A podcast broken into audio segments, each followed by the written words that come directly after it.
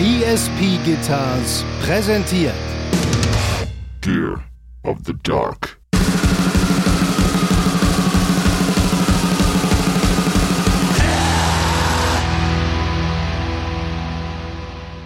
also wirklich völlig durch die Typen. Richtig, richtig durch. So, ne? Nett und so, aber halt völliges Chaos. Ja. So.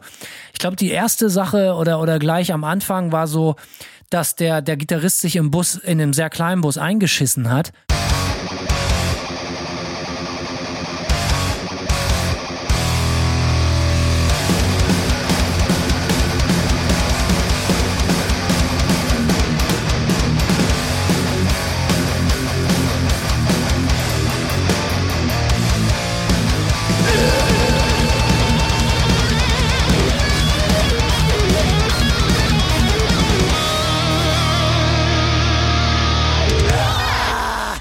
Simon, hello.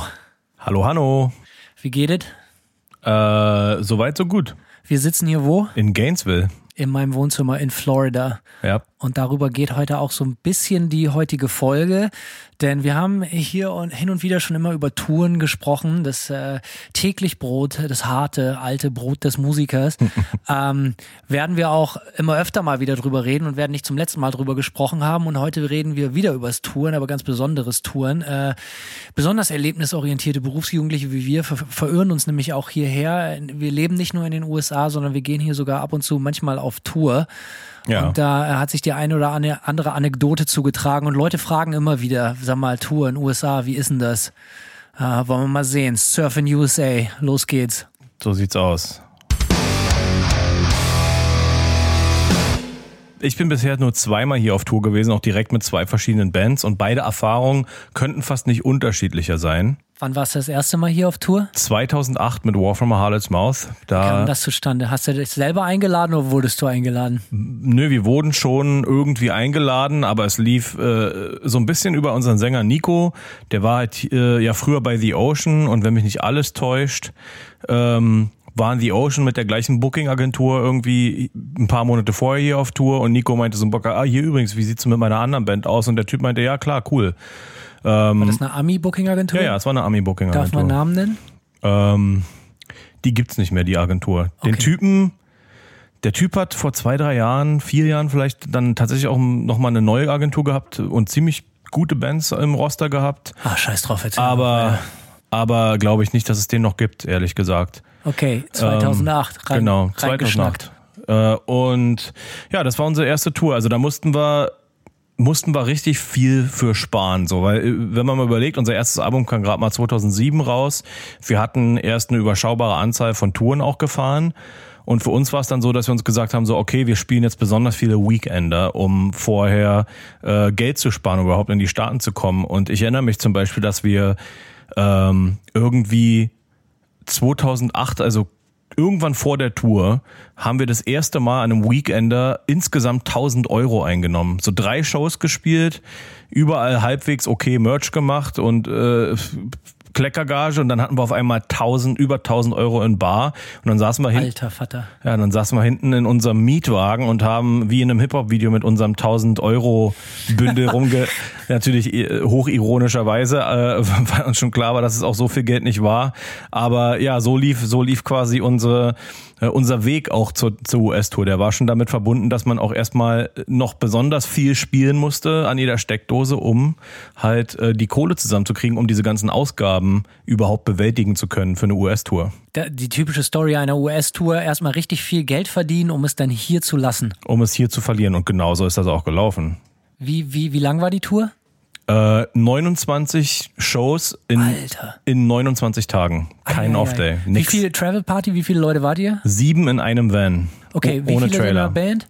Fünf. Wer war noch dabei? Unser Mercher und Tourmanager Chris äh, und ein guter Kumpel von mir, Flo, mit dem habe ich früher mal Musik gemacht und der ist tatsächlich als Dokumentarfilmer mitgekommen. Gibt's da, gibt's da einen Film drüber? Es gibt eine Doku-Serie tatsächlich auf Vimeo, äh, vimeo.com und äh, ich glaube, die heißt einfach W-Farm, also W-F-A-H-M, äh, Tour 2008 Documentary oder so. Kann man äh, auf unserem Social Media Kanal auf jeden Fall mal verlinken, dass man sich das angucken kann und dann kann man sich über meine ultra schlechte Frisur äh, totlachen. Welche Frisur? Hattest du da mehr Haare damals? Ja, ja, ich hab, äh, hatte so halblange, so eine so ein refused Ha- Haarschnitt, was natürlich super aussah. Eieiei, das kann ich mir nur mal gar nicht vorstellen.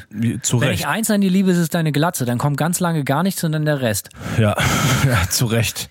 Also das- ganz lange gar nichts vor allem zu Recht, ja. Aber man muss wissen, also, ne, wir haben das schon hier und da mal angesprochen, so, äh, man kann nicht einfach leider, man kann nicht einfach sagen, so wie in anderen Ländern, so, wir gehen hier jetzt mal auf Tour.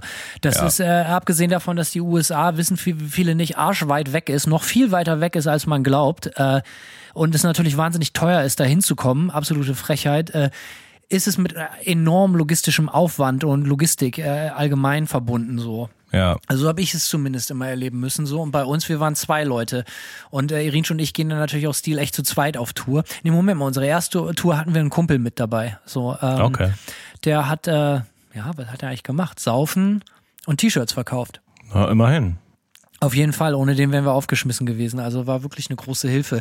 Wie, also und äh, also und der die wirklich größte Hürde, um hier zu spielen, ist ja immer diese ganze Visa-Angelegenheit. Ne? Ja, Man das Arbeitsvisum zu kriegen, ja. man braucht ein Arbeitsvisum, das ist wahnsinnig teuer, dauert ultra lange. Es ist völlig unklar, ob es genehmigt wird. Wenn es nicht genehmigt wird, kriegst du dein Geld einfach nicht zurück, sondern es ist einfach Pech gehabt. Ähm, Ja. äh, habt ihr die Tour richtig offiziell gefahren? Ja. Also richtig mit Visa und so? Alles, Wurde da ja. im Vorfeld drüber gesprochen?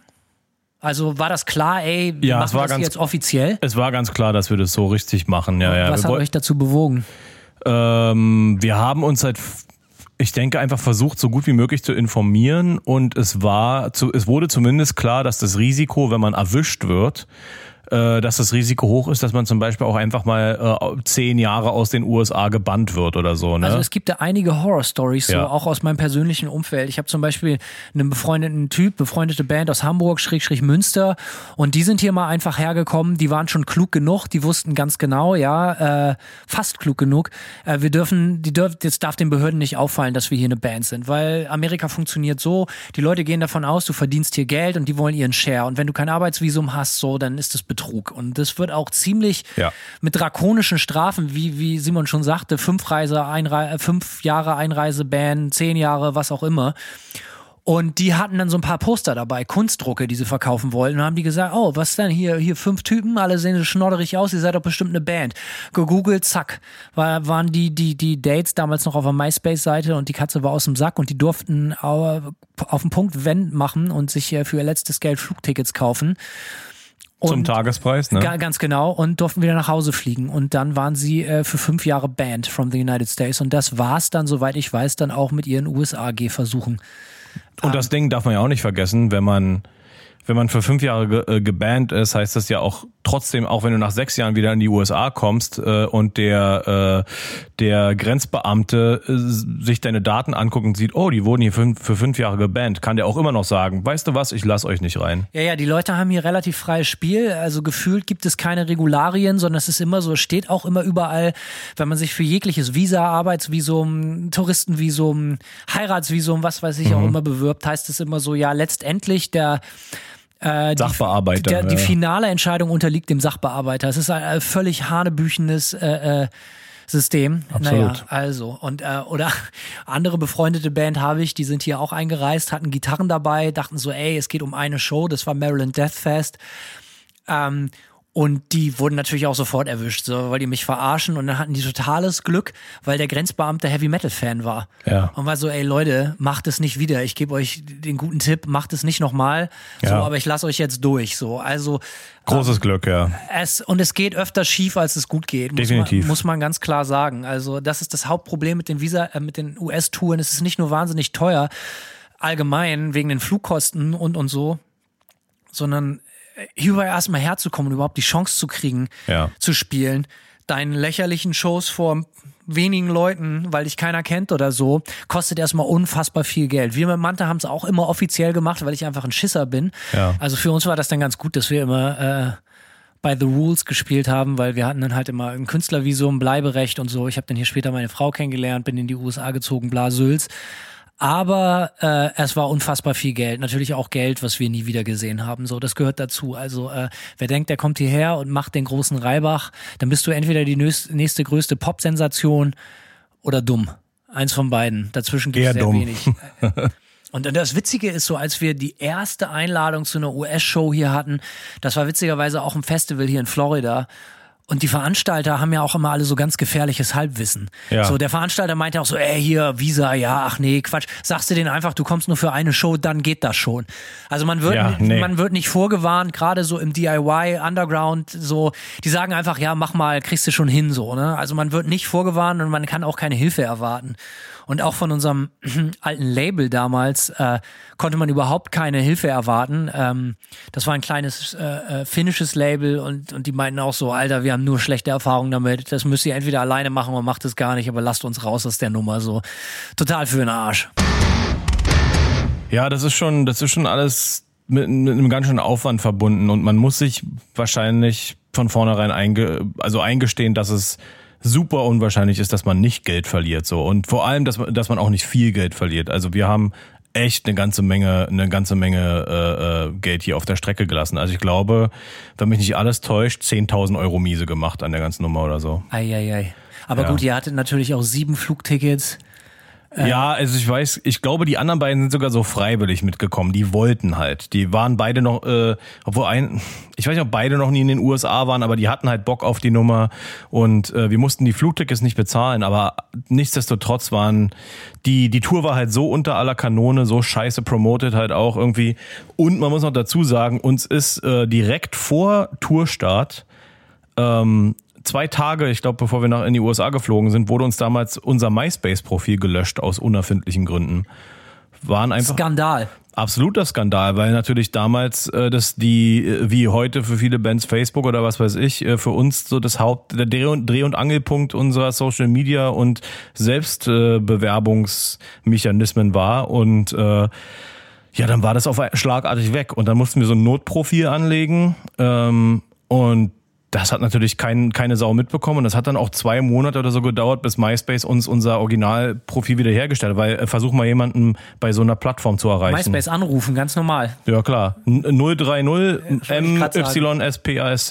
Äh, fast. Und das ist halt auch das, man steht vor der ersten US-Tour und da stellt sich die Frage, ey, machen wir das jetzt alles Punkrock, illegal, Underground? Was vielleicht auch gar nicht jetzt so im Nachhinein so eine wahnsinnig schlechte Idee ist, weil, ne, wenn man das alles versucht richtig zu machen und so, äh, wenn man in so einem ganz extremen Szene-Kontext in- drin ist, hat ja auch immer den Vorteil, dass es dann so Mund-zu-Mund-Propaganda und die Ja. Chancen, dass da halt, klar spielst du in assige, ranzige Läden, aber dann sind für, zumindest vielleicht Leute da. Aber deine Tourerfahrung klingt ja auch so ein bisschen, als wäre das oft nicht der Fall gewesen. Ja, nee, auf jeden Fall. Es war schon ziemlich, ziemlich äh, unter aller, ja, unter aller Kanone so. Also äh, da war so alles dabei von richtig legendären Venues wie so Knitting Factory in New York, äh, wo aber halt es weder tu Tour oder Showposter gab, sondern irgendwie nur so eine so eine Schiefertafel, auf der unser Name rangeschrieben worden ist an Ja, dem das haben wir Nachmittag. auch schon oft. Am Tag der Show Genau. steht dann hier, Manta kommt vorbei. Genau, wurde so abgewischt, so heute War from a Harlot's Mouth. Und dann läuft so von unten ist so ein Bandwettbewerb und so ein Kid kommt hochgelaufen und so, War from a Harlot's Mouth, geil, geile Band und so, ja, hi, es sind wir, wir spielen hier heute. Hä? Ne, also so auf der Masche. Da, also solche, solche Erfahrungen. Und dann war halt auch unser, also wir hatten auch das große Pech mit unserem Booker, dass der anscheinend auch zwar Verträge rausgeschickt hat, aber sich nicht drum gekümmert hat, die auch zurückzubekommen unterschrieben. Also das- war ganz klar, dass der Typ, der hat Nico quasi damals zugesagt, weil er auch für The Ocean gearbeitet hat, ja klar, mache ich, ich buche euch hier eine Tour. Und äh, die anderen Bands, die dabei waren, waren Fuck the Facts, die so eine Grindband äh, aus Kanada auf Relapse Records. Und Psyopus war so eine Frickelband auf Metal Blade, also jetzt auch nicht irgendwie totale Dümpelbands, auch Bands, die man schon auch irgendwie kannte, aber schon schon eher Underground so. Und ja, also schlecht promoted. Und dann lief das katastrophal über die, die größte Zeit so, ne? Also äh, das ging auch schnell los, dass es dann keine Kohle gab und so. Die Veranstalter, ja, sorry, also ich habe hab einfach nicht genug Kohle, um euch zu bezahlen, so. Eieiei. Mhm, so eine Sachen. Und dann, ja, unser Booker war halt auch so eine Pfeife, so, den hat man dann versucht manchmal anzurufen, um irgendwie, man dachte sich, okay, lassen wir jetzt hier über Hilf Hörergewalt. uns. Genau, so von Hörergewalt. Und dann kamen so Antworten per SMS zurück wie, ja, sorry, ich muss jetzt erstmal meine Frau bumsen. Ja, Ja, fair enough, wenigstens ehrlich, ne? Was Ja, kann man, was toll. kann man machen? Es ist auf jeden Fall ein sehr teures Unterfangen. Das steht völlig unter, äh, außer Frage. Du sagst ja, äh, und das wenige Geld, was man hätte kriegen sollen, gab es dann oft überhaupt nicht. Manchmal wirklich gar nicht, ja. Oder, oder so, also echt so dann 70 Dollar. Ne? Ja, und es gibt dann auch so, so oft, also ne, wir haben bisher immer Glück gehabt, wir hatten immer Garantien. Also die, die Auf dem Papier hatten wir die auch. Ah, okay, verstehe. Die, verstehe. aber es waren dann halt einfach so äh, Veranstalter, die sich dann halt so gedrückt haben, ne? Ja, sorry, habe ich nicht. Habe ich nicht zusammenbekommen. Ja, also bei uns war die Zahlungsmoral auch immer so ein bisschen eigenartig und auch immer, es wurden auch immer so Fantasiesteuern erhoben, die wir nicht nachvollziehen konnten. Und dann wurde nur so ein Bruchteil ausgezahlt oder so. Und äh, man muss wirklich hart im Nehmen sein. Lassen wir die ganze Kohle-Sache mal beiseite, weil du fährst ja einfach hin, du weißt vorher, du wirst kein Geld verdienen, so, Ja. ne? Aber es ist auf jeden Fall ein Kulturschock gewesen, so, ne? Man, man, was hattet ihr für einen Wagen das erste Mal? Na, so einen typischen 15-Sitzer Van, so ein Ja, Ford-Van. So ein Dodge oder so? Ford war Ja. unser und äh, wir haben die hinterste Sitzbank ausgebaut, um Platz für so Merch und so ein bisschen Gear. Wir, wir mussten glücklicherweise keine Backline mitnehmen. Also äh, sehr unüblich für amerikanische Touren konnten wir die Backline äh, der Headliner quasi teilen. Das Gearsharing ist hier extrem unbekannt. Auch Ja. die letzte Dümpelband auf dem letzten Dümpelkonzert vor zehn Leuten spielen acht Bands auf dem Sonntagabend. Und du hast so acht Backlines genau, hintereinander, und, ja. Genau, und jede Band hat ihre eigene Backline dabei. Ja, und die Ein werden dann auch oft, Albtraum. Genau, die werden dann oft einfach hintereinander aufgebaut. Und dann hat halt die erste Band spielt halt echt so auf äh, Cent großer Bühne so irgendwie. Also ja, das ist äh, war schon war schon Glück glücklicher Umstand, dass wir uns da irgendwie von vornherein, wir haben uns halt direkt selbst mit den Bands in Verbindung gesetzt und das habe ich jetzt auch letztes Jahr, als ich mit Nightmare hier auf Tour war, die Erfahrung habe ich auch da gemacht. Es ist überhaupt nicht schwer. Also ich hatte ne ich habe einfach Bands angehauen und gesagt, so, hier, so und so sieht's aus, wir brauchen eigentlich nur Caps, so, können wir eure Caps spielen? Ja, klar, kein Problem. Ja, ich weiß nicht, warum die Amis das äh, aus Eigenenergie nicht auf die Kette kriegen, so, aber äh, es ist auf jeden Fall äh, nicht so schwer, sowas, sowas zu arrangieren. Aber ja, wir hatten also so, Aber so im Vorfeld arrangieren ist halt auch immer so ein Ding, ne? wie du sagst, so was auf dem Papier steht und dann versprochen wird, wenn es bei euch geklappt hat, cool.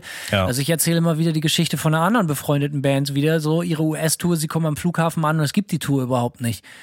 Das ist schon brutal. Das, Alter. Aber auch das ist gar nicht mal so wahnsinnig selten, weil irgendwie so ein Internet-Kid die Fresse aufgerissen habe, ich buche euch hier eine Tour Ja. und dann kommen sie an und dann ist da keiner am Flughafen. Niemand. Es gibt keine Shows, es gibt keinen Promoter, es gibt halt keine Backline, kein Van, weil du fährst ja auch nirgendwo hin. Richtig traurig. Und dann werden so kurzerhand so noch über irgendwelche Punkkanäle irgendwelche Hausshows zusammengeschustert. Drei, Ja, ja. ein Albtraum drei von 33 Genau. finden dann statt. Nicht sonderlich geil. Also mein erster Schock war dann, als ich das Auto gesehen habe, in dem wir hier unterwegs waren. Also, Was hattet ihr denn? Alter, ich weiß es nicht, aber es war auf jeden Fall auch ein Bus, so ähnlich wie du sagst, aber halt so aus privater Hand und 12.000 Jahre alt, wo so eindeutig ist, in Deutschland würde es dann niemals TÜV für geben. Okay. Undenkbar. Und Okay. dazu kommen ja dann halt auch noch, dass du in diesem absoluten Selbstmordgefährt diese unglaublichen Strecken zurücklegst. Ja, auf jeden so, Fall. Ne? So, also tausende Kilometer in zwei Tagen Ja. äh, extrem viele Schrottshows nur dazwischen, die einzig und allein dem Zweck dienen, dass man irgendwo pennt und dann dabei noch eine Show spielt irgendwie, nur damit man von A nach B zu einer guten Stadt, zur nächsten guten Stadt und dann dazwischen zwei, drei richtige grottoide Schrottshows spielt, damit sich der Weg überhaupt lohnt. Ja, also wir hatten so, ich weiß noch, wir haben zum Beispiel in Buffalo, Minnesota gespielt und mir war zumindest damals einfach nicht klar, dass, äh, dass es äh, nicht Buffalo, New York ist. So, ich dachte, Buffalo, Minnesota, dachte ich so, ah, Buffalo habe ich schon mal von gehört, wird eine Stadt sein. Aber Buffalo, Minnesota war halt ohne Scheiß eine so eine kleine Hauptstraße an einem See. Es war malerisch, es war wunderschön, aber es war halt einfach ein klitzekleines Dorf in der Walachei so. Ne? Und da gab es halt einen Supermarkt und, und wie gesagt, so eine kleine Hauptstraße. Und Und wie war die Show? Ja, da kamen dann halt 15 Leute oder so, ne? Und du hast dann halt, äh, keine Ahnung, Punkrock gemacht. Hast halt eine Floorshow. Die hatten sogar eine Bühne in dem Laden, aber es war halt völlig sinnlos. Bei den 15 Leuten da wurde da mir nichts, dir nichts eine Floorshow draus gemacht irgendwie, damit es wenigstens irgendwie sich wie ein Konzert anfühlt. Und äh, ja, also so eine, so eine Erfahrung hatten wir einige. Wir haben auch dann so, habt ihr auch so Wettsalls und sowas gespielt? Oder Night, äh, wir haben Was ist so, das denn? so Veteranenvereine. Nein. Nein, wir haben schon richtige Konzertvenues. Wir hatten alles. Also das krasseste, also das, also es waren schon immer normale Venues. Okay. Also manchmal waren das so so Social Clubs, so weißt du, so Mhm. so was weiß ich. Einmal oder das glaube ich, dass das Ja, das Alternativste, was wir gespielt haben, war, glaube ich, ein Plattenladen oder so. Okay, weißt du, aber ja. so, also das klingt ja richtig reell an den Haaren herbeigezogen, eure Venues. Nee, wir hatten wirklich so Veteranenvereinsheime so zum Teil. Also nicht nicht oft. Wir haben schon auch viele äh, äh, Venues gespielt, so die zumindest irgendwie ja mehr oder weniger richtige Venues halt waren. Aber diese Veteranenheime, das waren dann halt irgendwie, da hat halt sich ein Kit reingemietet für super billig und dann die Wände waren halt so voll von, von so Porträtfotos von den Veteranen, die in diesem Veteranenverein sind, ne? Nichts tönt mich auf der Bühne so an wie Krieg und Kriegsbilder. Ja, von alten, von alten Typen, die halt, ja, Aber Krieg ist bierselig. hier in den USA relativ angesagt, muss das man stimmt, sagen. muss man so. natürlich sagen, ja. Und natürlich dementsprechend auch in den Veteranen, dass natürlich der Vibe stimmt so. Aber ja, das ist, äh, ne, also du hast dann so weißen Fliesenboden und niedrige Decke, das ist halt echt so eine Baracke irgendwo. Und das, aber immerhin sauber, muss man dazu sagen. Und dann hinten noch so eine Bar. Und da sitzen dann halt so 60, 70-Jährige mit weißen Haaren, die halt irgendwie so Veteranen sind und, und schlürfen halt so ihr Bier und ihre Cola. Und vorne ist dann halt so die Metal-Show mit so einer, äh, äh, mit so einer Billig-PA irgendwie halt, die halt irgend so ein Kit angekarrt hat so. Und manchmal hat so, haben solche Shows Spaß gemacht, muss ich dazu sagen.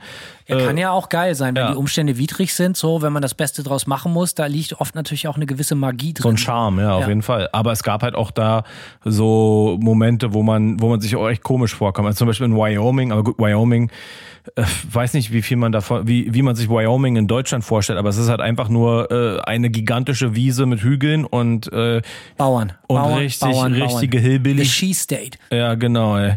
Das ist halt so richtig. Ist das Wis- Wisconsin? Wisconsin ist der Cheese Oh, State, sorry. ja. Nee, Wyoming ist der Cowboy State, tatsächlich. Oh, okay. Ja, also kannst du dir die Klientel vorstellen. Da haben wir zum Beispiel in einem Laden gespielt, der hieß Elks Lodge. Und da läufst du halt rein und genau das gleiche, du hast an den Wänden komplett von oben bis unten mit so Porträts und dann steht da so ein riesen ausgestopfter Elch. Das gefällt mir vom Stil, aber sehr ja, gut. äh, Es hatte was, es hatte mal wieder Charme und dann äh, und dann die hatten tatsächlich einen Riesensaal mit einer Bühne und über der Bühne war natürlich so ein Elchgeweih und so, aber keine richtige PA irgendwie, ne? Und dann und dann halt wieder so besoffene besoffene alte Leute, die dann da halt so rumhängen, irgend so ein Vereinsgedöns und auch äh, Wyoming, besonders da war es immer so, dass irgendwie äh, auch so ein paar Mädels die Brüste rausgeholt haben, weil sie so krass besoffen waren. Also so Brüste flashen, ähm, äh, ne? Eigenartig. In der Kombination mit den alten Leuten und mit dieser Elks Lodge Geschichte, was ja irgendwie sicherlich auch irgend so ein komischer Veteran oder Pionierverein ist, ja, von äh, gealtert, also es war eine sehr komische Mischung. Und dann stell dir vor, du spielst so eine Show, die Show ist natürlich katastrophal, richtige Gäste sind vielleicht 20 da so und dann musst du danach nach Seattle fahren, 17 Stunden Fahrt. Oder 15 Stunden Fahrt. Das Jackpot. heißt, genau, verschwitzt direkt in Van nach der Show. Äh, und da bringen dann auch die ge geflashten Brüste nichts mehr, ja. Da bist du eh so abgekämpft, so. Dann direkt in Van rein, schwitzt nass irgendwie und Übernachtfahrt. Äh, und das ist auf jeden Fall schon echt Also man muss schon relativ spontan sein, ne? Und man muss bereit sein, auch mal zu lachen. Es kann jetzt so lustig sein, aber bei uns gab es dann auch so richtige Scheißerlebnisse, wie wir zum Beispiel Kanada-Dates äh, auf der Tour hatten. Und dann konnten wir die Dates einfach nicht spielen, weil der Fahrer vorbestraft war Ja, und, und ja. nicht nach Kanada rein durfte. Und der hat uns das vorher nicht gesagt. Und dann saßen wir an der Grenze und ja, nix los. Was für ein Depp, ey. Ja, ja, und sowas gab es echt oft, solche Geschichten so, ne? So, also, äh, da fragt man sich dann immer, das Land der unbegrenzten Möglichkeiten ist dann auch ganz schnell das äh, Land, also Der begrenzten. Unmöglichkeiten. so, also wirklich, es ist äh, äh, erstaunlich, was einem so über den Weg gelaufen ist. Man muss man auch so viel, also äh, war dann da, nach der Tour bei euch auch klar, ey, das war's? So gebe ich mir nicht nochmal. Ich weiß gar nicht, ob wir überhaupt so richtig dann darüber gesprochen haben, ob wir das nochmal machen würden. Oder eher so, dass man gesagt hat, so, okay, würde man nur nochmal mit in Anführungszeichen. Tränen ersticktes Schweigen. Ja, genau. dem Ha- Wäre Nachhauseflug. fair, war angewiesen auf ihn, äh, angebracht. Aber nee, also wir haben, es war, glaube ich, so das Fazit, so, okay, wir wussten eh, dass wir viel Kohle verlieren, aber wenn wir hier nochmal hinkommen, dann müsste das schon in Anführungszeichen eine richtige Tour sein, so, ne? Also wo man vielleicht davon ausgehen kann, dass das zumindest so eine Tour ist, die 500 oder 400 Leute oder selbst 300 am, äh, am Abend zieht, wo man zumindest sich verlässt, dass das halbwegs so, solide Läden sind und äh, Bands, von denen man sich versprechen kann, auch dass, dass die entsprechend auch, auch richtiges Publikum ziehen. Es gab auch Ausnahmen, muss man dazu sagen. Austin, Texas war so eine Show, die es total rausgerissen hat für uns. Da kann, da war die Show offensichtlich gut promoted, der Club war geil äh, und da waren dann halt, keine Ahnung, vielleicht 200 Leute und davon kannten zwei Drittel unsere Texte vor, vorwärts und rückwärts und denkst immer, hä? Geht doch also, so, sowas ne? ist natürlich geil. Sowas hatten wir auch erlebt, aber oft halt auch das volle Gegenteil. Und selbst wenn Ja. was Gutes passiert, du kannst es voll schwer genießen, weil oft ist es ja so, gerade äh, wie es das Schicksal so will, du hattest eine gute Show und musst dann nach der Show direkt einpacken, um über Nacht zu fahren, um Richtig. am nächsten Abend Eine Scheißshow zu haben. bei, bei einer anderen Venue in einem drei Staaten weiter zu sein oder so. Ne? Es ist Ja. halt einfach alles so fürchterlich groß. Die Leute machen sich wenig äh, äh, Vorstellungen davon. So, es ist schon echt anstrengend. Wenn man eine volle US-Tour fährt, ist es auf jeden Fall realistisch, dass man um die 11.000 Meilen abschrubbt. So. Also ich, Wir haben halt immer das ganze Programm gemacht, so Ja. Mhm. in Seattle gestartet und in, dann einmal ganz rum rum irgendwie über Florida nach New York und solche ja, ja, Geschichten. war so, bei ne? uns auch beide, beide Touren so, ja. Und, und man hat da, wie gesagt, man schläft scheiße, aber wir wollen uns ja nicht nur beschweren. So, ich meine, Nee. das hat ja auch geile, geil viel Spaß gemacht hier und da. Absolut. Aber Unsere ich, nächste Tour war auch auf ein bisschen auf einem anderen Niveau. Also die, die wir mit Nightmare zum Beispiel letzt- letztes Jahr gemacht haben, war eine ganz andere Größenordnung. Da gab's halt größere Headliner, äh, ne, kann ich ja auch beim Namen nennen, aber Dark Funeral, äh, die Black Metal Band irgendwie und und Belfegor und Incantation, eine legendäre Death Metal Band. Also das war dann so ein Line-up, wo wo klar war, okay, das ist hier eine andere Größenordnung Tour und da sind auf jeden Fall auch jeden Abend äh, ein paar hundert Leute da so und und äh, da gab's halt auch dann Shows, wo halt tausend Leute gekommen sind oder so und das ist natürlich ein ganz anderes Level.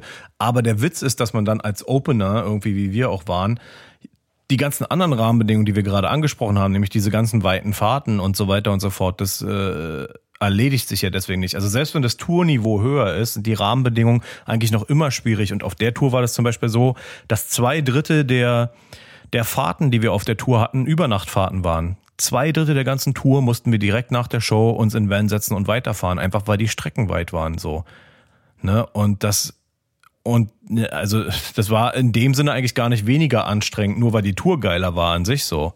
Ne? Also das ist halt auch so eine Sache. Ich glaube, also komfortables Touren in der USA ist nur drin, wenn du eine Band ist, die so auf Tourbus-Niveau unterwegs ist, wo du dich halt wirklich in deinem ja, Bus ja, Fall. kannst. So. Du bist ja halt auch so, ne, so allen äh, Luxus, den du so vorstellen kannst, den du von zu Hause gewöhnt bist, den gibt es hier immer original nicht. So nichts, ne? Es gibt Ja. keine Unterkunft, es gibt nichts zu fressen, es gibt nichts zu saufen. Du bist so komplett auf dich alleine gestellt. Absolut. Und der, der Grundtenor ist auch immer so, es interessiert uns nicht, ob du hier bist oder nicht. Cool, wenn du da bist, mach dein Ding so, aber eigentlich egal. Ja. So, also so dieses, dieses warme, du bist hier herzlich willkommen und wir haben uns total gefreut.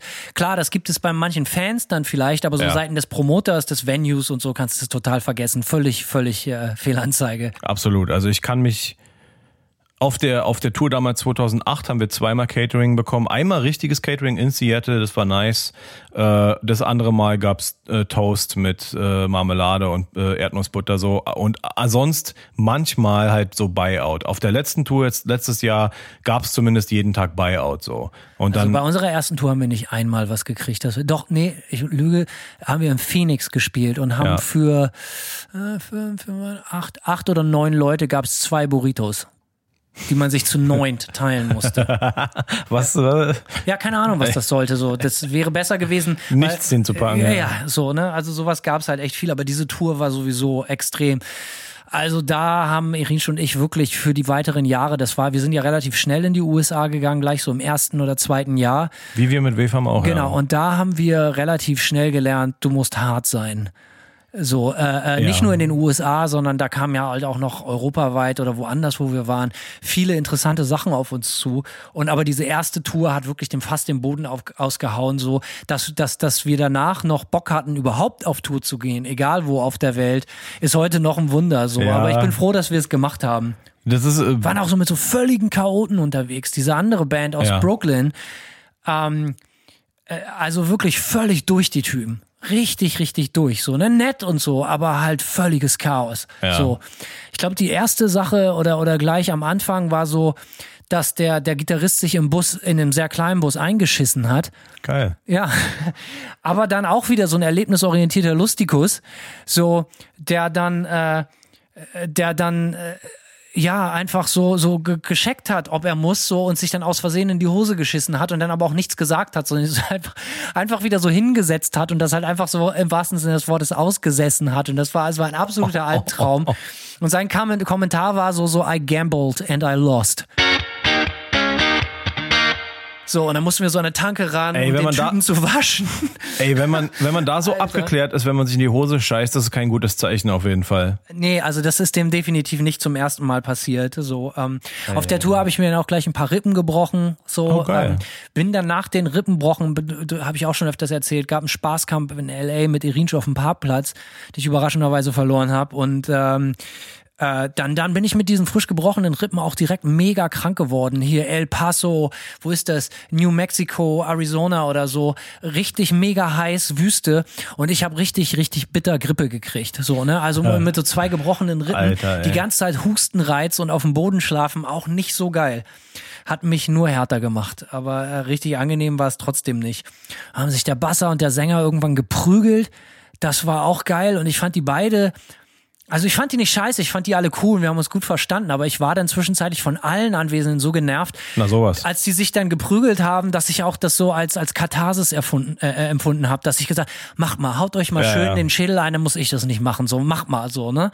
Ja. Ähm, war auf jeden Fall interessant zu sehen. Ähm, und, und die Besucherzahlen waren richtig schäbig. Auch so, auch was gesagt hast, so 15, 20 mal 50. New Ja. York waren es dann vielleicht mal 150, 200 oder so. Und äh, Ja, da zehrt man dann von so ganz wenigen Shows. Die ja, gut, ja, das, ja, eigentlich, aber es reicht ganz nicht. ehrlich, ja. unterm, unterm Strich sind dann eigentlich so richtig geile Shows so drei. Ja, ging, so. war bei uns auch so drei, vier Shows, die wirklich geil waren. Und der Rest war eigentlich eine Katastrophe damals so. Und ja, wie gesagt, letztes Jahr hatten wir, war der Luxus, der Luxus zumindest immerhin gegeben, dass wir uns darauf verlassen konnten, dass die Shows geil waren. So. Und Wo habt ihr denn gepennt auf der letzten Tour? im Van oder äh, also wie gesagt, zwei Drittel der der Dates mussten wir eh direkt weiterfahren. Also wir hatten selten, wir sind selten in die Verlegenheit gekommen, überhaupt nach Pennplätzen äh, uns oder um uns um Pennplätze kümmern zu müssen, weil es einfach eh so war, ja, ey komm, wir können auch über Nacht fahren. Da, wenn wir über Nacht fahren, dann sind wir drei Stunden vor Load in am Venue so. Wollen wir jetzt irgendwo drei Stunden pennen gehen oder weißt du, also wo, wo, du, wo du einfach immer Ja, ja. abwägst und merkst so, okay, ist alles Bullshit. Und ich habe ich hab noch gar nicht so lange einen Führerschein. Ich habe meinen Führerschein hier in den USA gemacht 2017 und ich habe halt auf der Tour bestimmt 75 Prozent der Tour halt gefahren so und diese ganzen Übernachtfahrten gemacht und habe es mir halt auch richtig hart gegeben.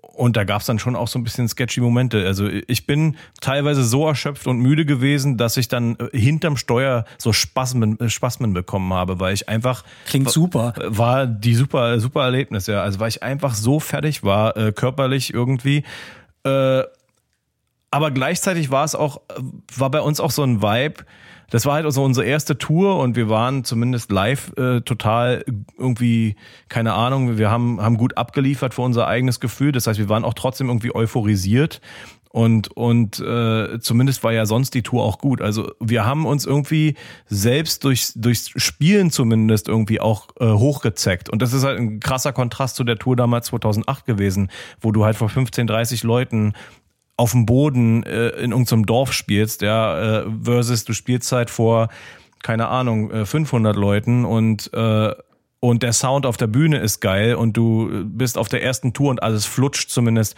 äh, aus, aus der Perspektive so, ne? Ich muss sagen, dass auf unserer ersten Tour in den USA, auch wenn die Shows schäbig waren, Irinsch und ich extrem gut waren, glaube ich, weil wir haben das so sehr als jetzt erst recht, so als Ja. Herausforderung empfunden, sagen so, ey, weil das ist auch das Ding, klingt nach einem totalen Rock'n'Roll-Klischee, aber du kriegst halt auch keine zweite Chance. Wenn du hier Kacke bist und nicht ablieferst und sagst, ja, äh, Monitorsound irgendwie komisch, verpiss dich, so, Ja, weißt du bringt's so. auch nicht, ja, ja. Nee, es bringt überhaupt nichts und eine zweite Chance gibt es selten so, ne? Und deswegen haben wir schon relativ gut abgerissen und das haben uns die Leute auch gedankt und die sind halt auch alle wiedergekommen und wir haben schon so ein richtig paar beinharte, überzeugte Fans ja auch in den USA so und das ist, geht definitiv auch auf diese ersten Touren zurück. So Ja. und ähm, aber mit Pennplätzen, das war halt auch immer so krass, Alter. Echt, äh, was haben wir da für Sachen überlebt? Ich kann, Ja. erinnere mich an eine Show in Tallahassee, hier in Florida auch so. Warum soll man da spielen? Egal. Wir haben dort gespielt Wie auch 2008. und da haben uns so zwei Mädels angelabert, meint so, Alter, wir haben eine mega Mansion, Alter, ein richtig geiles Haus. Da könnt ihr pennen. Und es war so okay und, und die, ich glaube, die haben sich auch so ein bisschen was erhofft so, also aber jeder weiß, der uns kennt, dass Irinsch und ich bekannte Sexverweigerer sind, also das war überhaupt nicht unser, unsere Agenda. Ja. Und äh, dementsprechend, das war so, ey, das ist richtig geil, Alter, müsst ihr unbedingt. Und er so, ja, Alter, ey, wir haben jetzt wieder zwei Wochen nur irgendwo.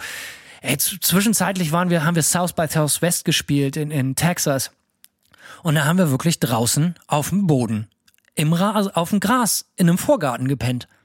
So, weißt du, solche Sachen. Auf dem Boden, so, kein Schlafsack, nix, so, weißt du, einfach raus, hinlegen, schlafen. Also Alter. ich bin dann im Van. So, ich so. bin, ich kann Ja, im aber Van es pennen. konnten halt nicht alle im Van pennen. Okay, So, ja. ne? Es waren zu viele Leute, so, und egal. Und dann haben wir gedacht, so, ey, die hat ein geiles Haus, komm, gehen wir da hin.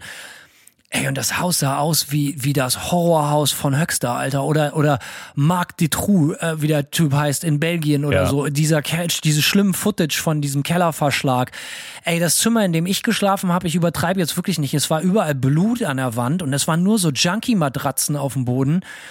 Und es war total schrecklich. Es hat überall fürchterlich gestunken. Und, und, und Jörner, mein anderer Kumpel, der nur so mitgefahren ist oder beziehungsweise T-Shirts verkauft hat und so, als Moral Support, der hat in so einem, in so einem, in so einem völligen Verschlag, in so einem Loch in der Wand geschlafen irgendwie.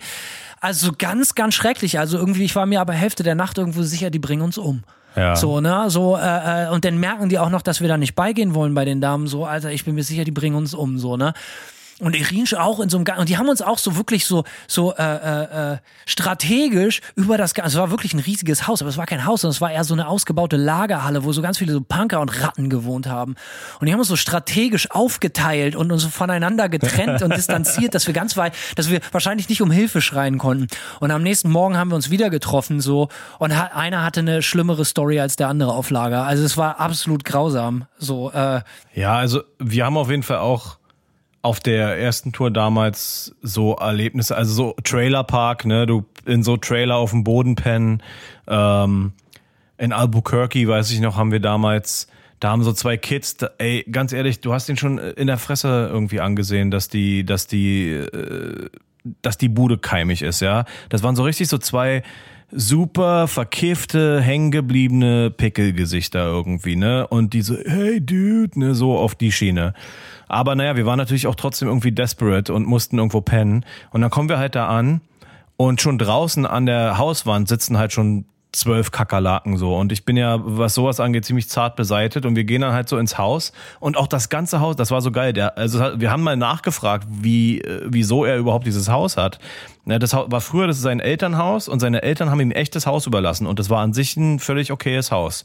Du hattest einen großen Ein so einen Eingangsbereich äh, großes offenes Wohnzimmer mit einer offenen Küche und auf der anderen Seite so Schlafzimmer, wo sie einen Proberaum reingebaut haben. So der Proberaum war aber einfach also ein Drumkit in einem Schlafzimmer äh, mit einer Matratze und einem Laken, was seit 14 Jahren nicht gewaschen war. So sah es jedenfalls aus und so lauter Stinkeklamotten auf dem Boden. Das ganze Wohnzimmer war einfach leer. Da war nichts drin. Die haben, also die haben, und in der Küche lag halt nur so Fressmüll und die haben ihr, ihr ganzes, äh, ihr ganzes so äh, WG-Leben hat sich nur in diesem Eingangsbereich abge, abgespielt. Die hatten eine Couch oder zwei Couches in diesem Eingangsbereich und dann so ein TV-Rack mit einer Playstation und einer Stereoanlage. Und die sind halt echt so in die Tür rein, direkt auf die Couch gefallen so. Und das war so deren, deren ganzer Lifestyle. Und überall im Haus hat Kakerlaken so. Und da war ich dann einfach so, ja, okay, Alter, ich, ich bin im Van so. Ja, das haben wir auch mal gezogen. Wir waren einmal, äh, haben eine Show, auch wieder so eine absolute unnötige Schrottshow in Nashville. Äh, und da meinte auch so ein Mädel, Alter, ihr könnt alle bei mir pennen, wird richtig mega geil und so. Ne, das war glaube ich auch die Promoterin oder so. Ja. Und äh, war Sonntagabend, sechs Bands, wir natürlich auch um äh, 2.30 Uhr morgens auf der Bühne an einem Sonntag. Natürlich keiner Schön. da, so klar, Sonntag so, weißt du. Und ähm, ich weiß jetzt nicht, ob es anders gewesen wäre, wäre es ein anderer Tag gewesen, aber es war allgemein schäbig. Und sie meinte so, ja, fahrt schon mal vor, hier ist der Schlüssel, ich habe ein geiles Haus, da könnt ihr pennen, macht's euch gemütlich, so, ne? Ja. Und und dann hat sie uns den Schlüssel gegeben und wir sind da so rein. Das Haus sah schon so ein bisschen sketchy aus. Da haben wir das Haus aufgeschlossen. Und so kennst du die Katzenlady von den Simpsons? Ja. Die so, ne, so. Und da drin alles war voller Katzen, aber nicht schlimm genug, dass alles voller Katzen war. Es war alles, wirklich alles voller Scheiße. Alles. Die Küche, das Bad, der Boden, also wirklich, und all, überall waren so Spinnenweben und so. Und es sah wirklich so aus, wie so, ey, hier gab es ein Nuklear, Schlag Ja. vor 50 Jahren und seitdem wurde dieses Haus nicht mehr betreten. Außer von Katzen. Und dann haben wir ja The Empire of Cats, so die auch ihr eigenes Kastensystem da irgendwie offensichtlich, äh, äh, weil die Katzen haben sich auch untereinander die ganze Zeit gefetzt und so, ne? Und dann, Ja. Und war auch so, okay, alles klar, gebe ich mir nicht. Also wir waren da 30 Sekunden drin, willst du mich verarschen, Alter? Ich meine, unser, unser, halt abgeranzt, nicht. unser abgeranzter Fahrer, ja, der wirklich Kummer gewöhnt war, ja, äh, der, der, der, der sich auch auf einer Tour viel zu heftig besoffen hat und die ganze Zeit beim Fahren aus dem Fenster gereiert hat und so. Selbst der meinte so, ja, kann ich mir nicht geben so. Und dann sind wir raus und dann haben wir festgestellt, als wir rausgegangen sind, dass wir den Haustürschlüssel drin liegen lassen haben und die Tür zugemacht haben. Ey, und dann ruft uns die, die, die Torte an so und sagt so, ey, so, ey, wo seid ihr? Ich komme nicht in mein Haus. Und dann drücken, haben wir die die ganze Zeit weggedrückt und sind mit dem Wagen so um die Ecke gefahren, haben uns so vor der versteckt so und haben halt einfach irgendwie ein paar Straßen weiter im Auto gepennt. So. Ich kapier's halt nicht. Ich kapier halt nicht. Schrecklich. Ich kapier wirklich nicht, wie solche Leute darauf kommen, dass das, was sie anzubieten haben, geil ist. So. Ja, es ist ja im Prinzip mega nett und ich bin so ein Typ, man sollte ja auch dankbar sein, so, aber ey, Absolut, aber doch nicht- Aber deine aber- Großzügigkeit ist ein Angriff. Ja, ja. So, also, es Also es gibt ja, man muss doch irgendwie, also ich habe so das Gefühl, dass, dass es so völlig lebensunfähige Leute dann auch sind. Ja, wenn man, wenn man so eine Horrorbude hat irgendwie, dann lädt man doch keinen ein. So. Ja, dann hat man halt, dann lebt man halt in seinem komischen Haufen jeder Shit, Jack so. ist anders. Ja, offensichtlich, ey. Also ich muss auch sagen, wir hatten auf der letzten Tour eine äh, Erfahrung, also du hast ja schon mehrmals das Wort Mansion oder großes, geiles Haus gesagt. Wir hatten auf der letzten Tour tatsächlich eine Erfahrung, wo das doch dann auch mal eingetroffen ist, so, ja. Wir hatten ein paar ganz gute Erfahrungen, so, aber es ist Okay. natürlich witziger, über die schlechten zu reden. Das stimmt natürlich.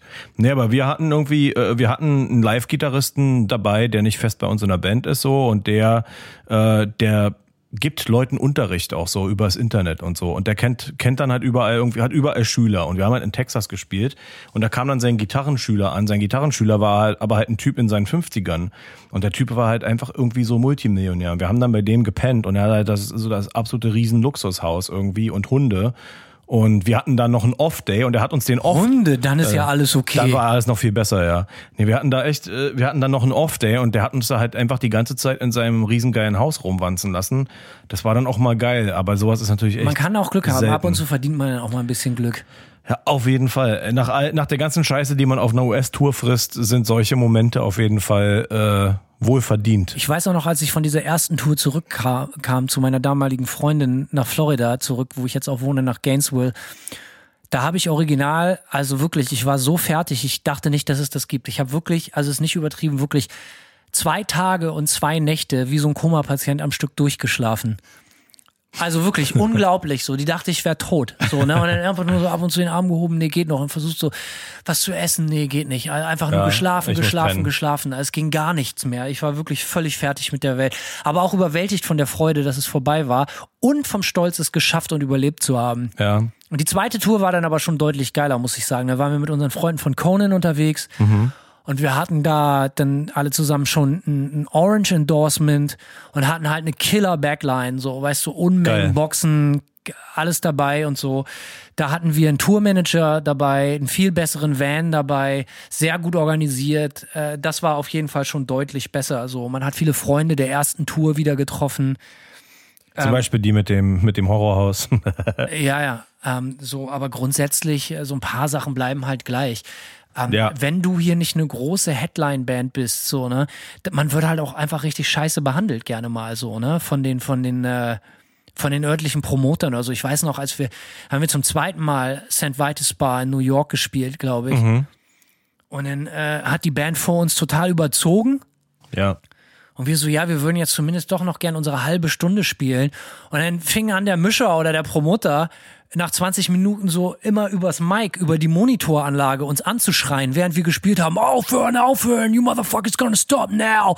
Und so, also es zeigt auch, wie, wie egal denen das war, ob da jetzt jemand ist und wie egal den das war, ob man irgendwie äh, sich, sich da äh, willkommen gefühlt hat oder so. Es war schon sehr, sehr erstaunlich.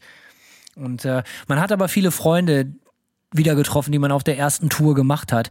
Wie zum Beispiel der Typ in El Paso, den wir jedes Mal treffen, wenn wir in der Ecke spielen, der großer Fan der Band ist, aber uns noch nie live gesehen hat, weil er immer arbeiten muss, weil der, der fährt einen Beer-Truck, also so, so, so ein Delivery-Truck Ah, ja, ja. für die für die großen Brauereien, für Budweiser und und Coors und hast du nicht gesehen. Und Und der kommt dann immer nur vorbei und Nachmittags weiß. oder was? Genau, Ja. genau. Und hängt mit uns auf dem Parkplatz ab und weiß, wir haben nichts zu saufen.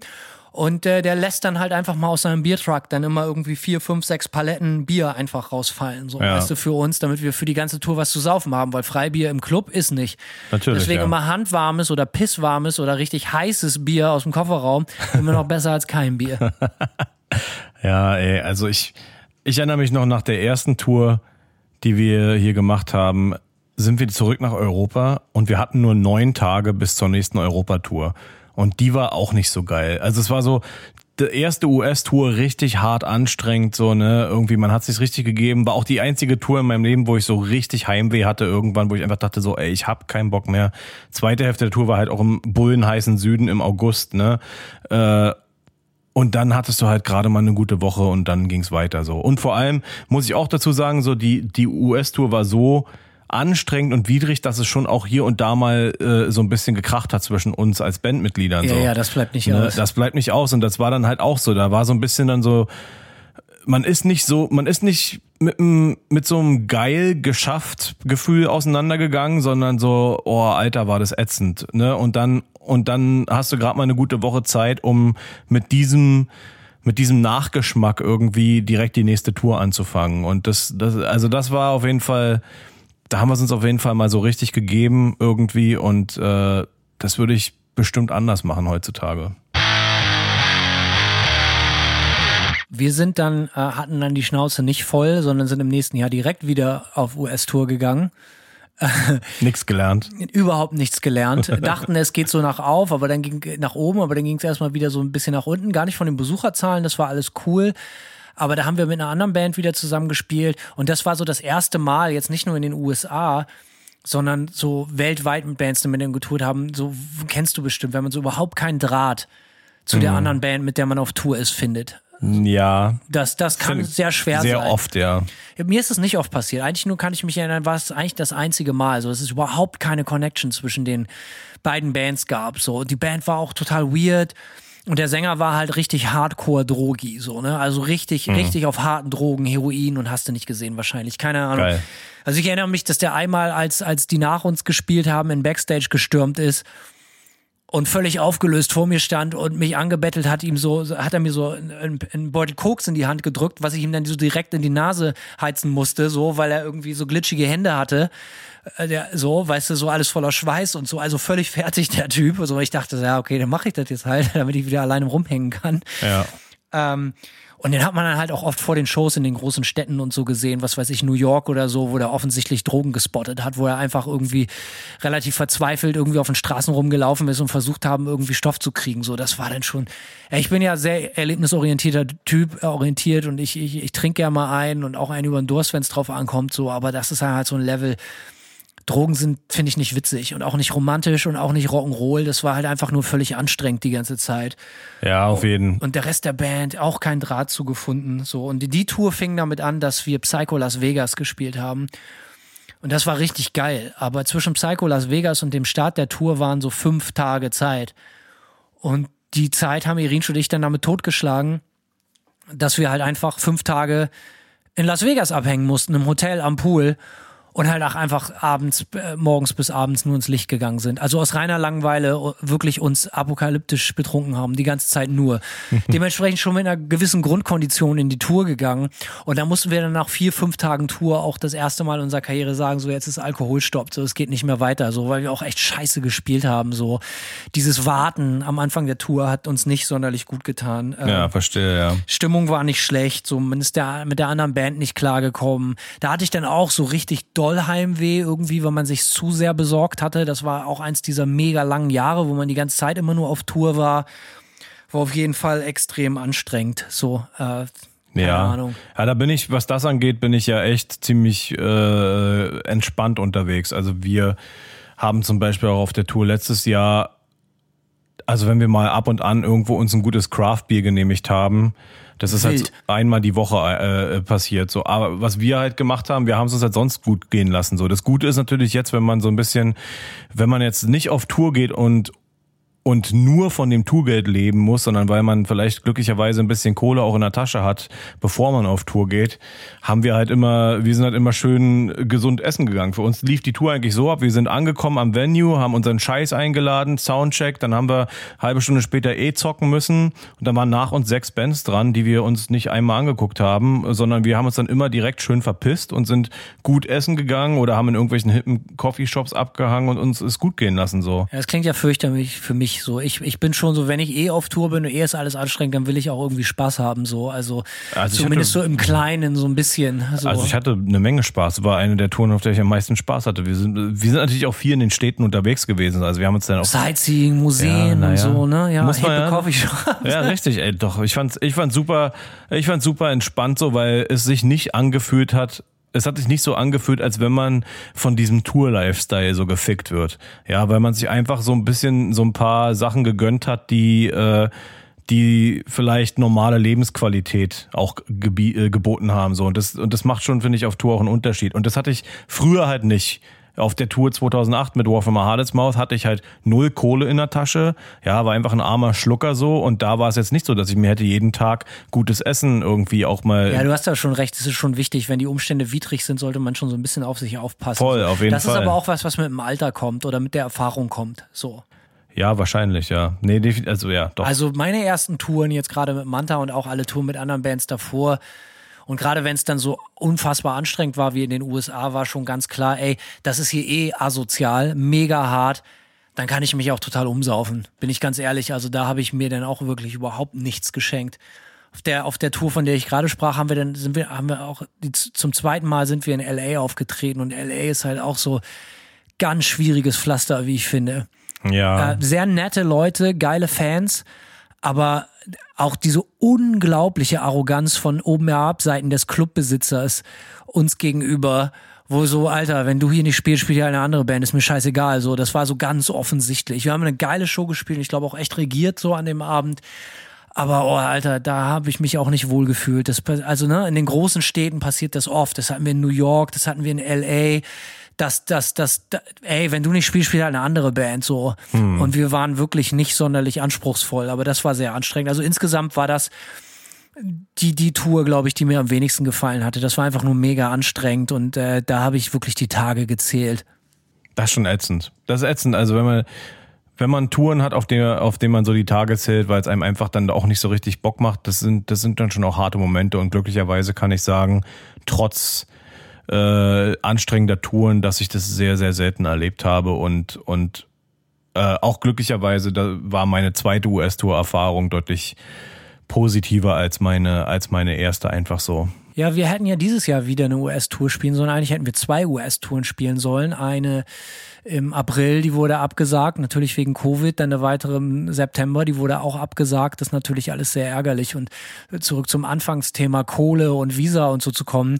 Wir haben natürlich wieder das Spiel richtig gespielt. Äh, der gute Deutsche, der sich wieder an die Regeln hält, hast du nicht gesehen.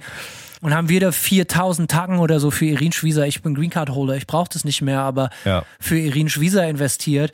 Und durch Covid ist das halt alles on hold. So, ne? Die sagen so, ja, wir be bearbeiten das gerade nicht. Ja, können wir unser Geld wieder haben? Nee. Ja, Ende. Ja. Ja, äh, Diskussion zu Ende. Das war's so. Also alles Geld bezahlt, wir stehen ohne Visa da.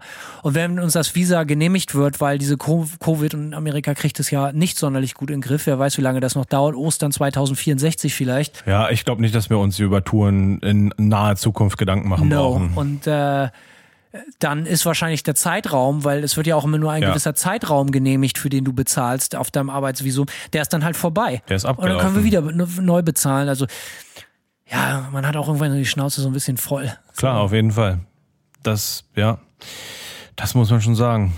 Wir gibt es gibt äh, ja gut, es ist wahrscheinlich keine direkten Pläne, wann ihr jetzt wieder hier weiter tourt, oder? Äh, nee, also ich sag mal, allein den, den Umständen geschuldet gibt es keine Pläne. Wir hatten äh, wir hatten Tourangebote für dieses Jahr, äh, die wir aber auch vor Covid schon ausgeschlagen haben. Glücklicherweise muss man auch sagen, weil das genau eine Tour war, die aufgrund von Covid nach äh, nicht mal einer Woche die Zelte abbrechen muss. Und ich bin nur froh, dass wir die Investitionen nämlich nicht gemacht haben und auf diese Tour gegangen sind.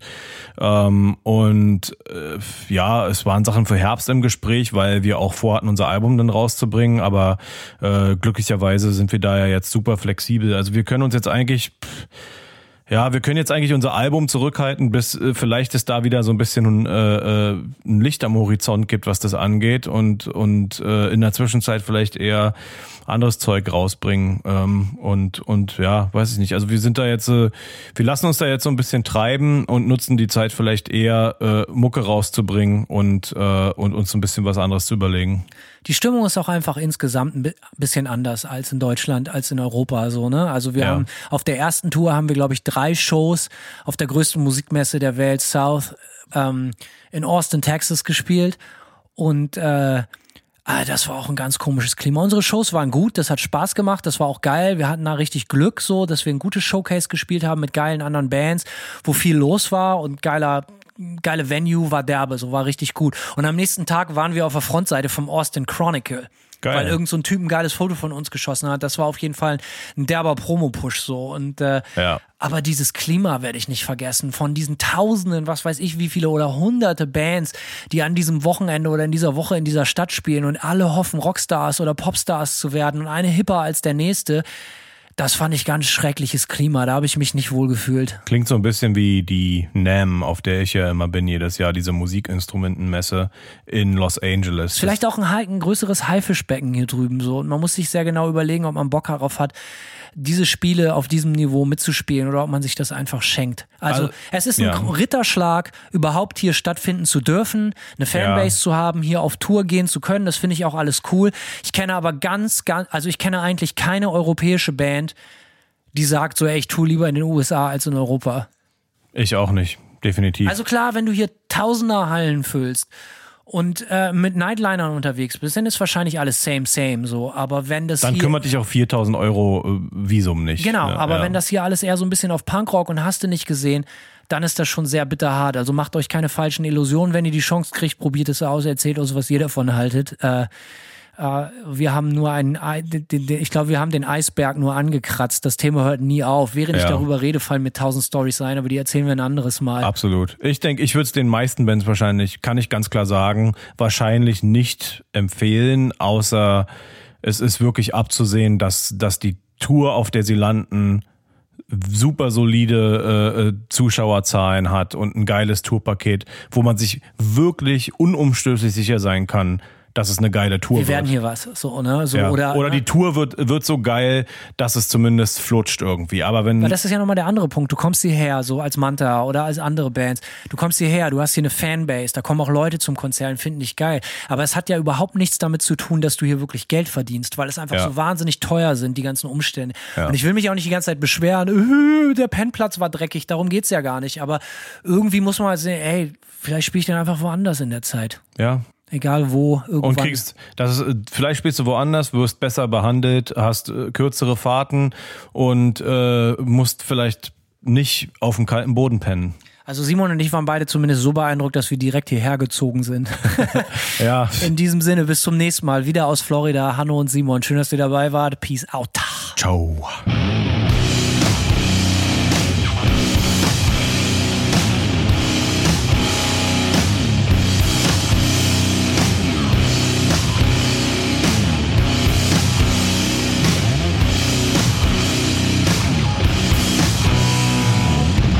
Serve one master. That is destruction.